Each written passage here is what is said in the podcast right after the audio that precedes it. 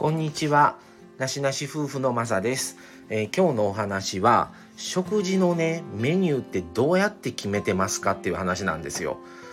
あのー、なしなし夫婦はまあ僕が基本的にご飯作ってるんですけど買い物とセットででこれ食べたいなって思うと時とかはいいんですよすぐにそれを作ればいいからただね何にも思い浮かばない時があってあのー、それともう一個ネックなのはこれを作ろうこれを食べたいからこれをしようって思った時にスーパー行くんですよね。のスーパー行くとそのそれにを作るための具材は全然安くなってなくてたまたま他の商品が2割引き3割引き例えばそれこそ特価とか広告の品とかであの、まあ、肉だったらグラム何円みたいなんでいつもよりも安くなってる商品が別であったりするんですよね。でそういう時はもう僕はごっそりメニュー変えるんですよ。あのでこれ食べたいと思って買いに行ったものはもう買わないかあの買うけども次の日に回すとか日を変えるとかまあでも基本的にもう買う量を減らすか買わないですね。あのでそれでもすぐにメニューを決めメニュー変更をしたとしても決まった時はいいんですよそれで。ただそれでもメニュー変更したいけどそれ食べてしまったわ昨日とかだったらできないからそうなった時にどうしようってなる時があるんですよねちょくちょく。で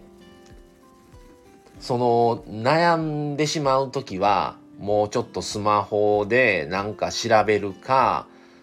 もうないなりに頭使ってもう一回一から練り直してあのスーパーの冷蔵庫とか食材見ながら腕組んで考えてるんですよね。で他の家庭ってどうしてんのかなっていうふうに思うんですよそういう時って毎回。で僕もね何でもかんでも作れるわけじゃないからまあまあ一般的な普通のメニューぐらいだったらできるんですけどそれをねどのように皆さんはもう1週間の献立を考えてはんのかどうしてやんてんのかなっていうのがすごい気になってあんまりそういう話ってしないんじゃないですか。まあもちろんね仲のいい近所の方がおられたらするかもしれないですけどそういう話ってしないからどうしてメニュー決めてるんやろうなみたいなでその具材を見た時にそのメニューがパッと思い浮かべばいいですけど思い浮かばなかったりするんですよね。で、後から、あ、あれ作ればよかったわって思う時もあるんですよ。そういう時に、次の日に回せばいいんですけど、材料を。のもうやっぱり冷蔵庫とか見て、もうこれ使わないやばいなっていうのからやっぱり使いたいから、そうなった時に、それを使うメニューをまた考えたりとかして結構どうしようって思って立ち止まってしまうことがちょくちょくあるんですね。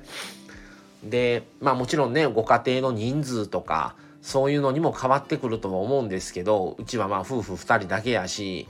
まあそれでもあのー、皆さんどうしどういうふうにしてるのかもうそれでももう特化のもんを無視してこれ作るって思ったら作るのか、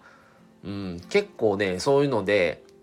さだから最近思うのはこれ作ろうっていうのをもう一切考えずにスーパーに行ったりする方が意外と思い浮かんだりするなっていうのはちょっと思うようになりましたね。今日はこれしようあれしようあれとこれとって思って行っても全部スーパー行ったら覆されることが多くて結局買ったも買うそれにいるものをこれ買おうと思って行ってるものが全然安くなかったりとか最悪なくなっててほとんど商品がない場合もあるんですよねそれが。ってなったらちゃうのにしないといけないとかそのそれを使う具材をやめて違うので代用できりゃいいんですけど代用できるできないものの場合もあるからとかいろいろね考えることがねなんかあるんですよね。すんなりね思い浮かぶ時はいいんですよ。それ食べたいと思ってる時はすぐ浮かぶしすぐにじゃああれとこれとこれと買ってみたいな感じに頭が働くんですけどそうじゃない時ね頭が真っ白になってもう何も思い浮かばない時が出てくるんですよね。皆さんそういう時ってどうされてます？そういうことってありますか？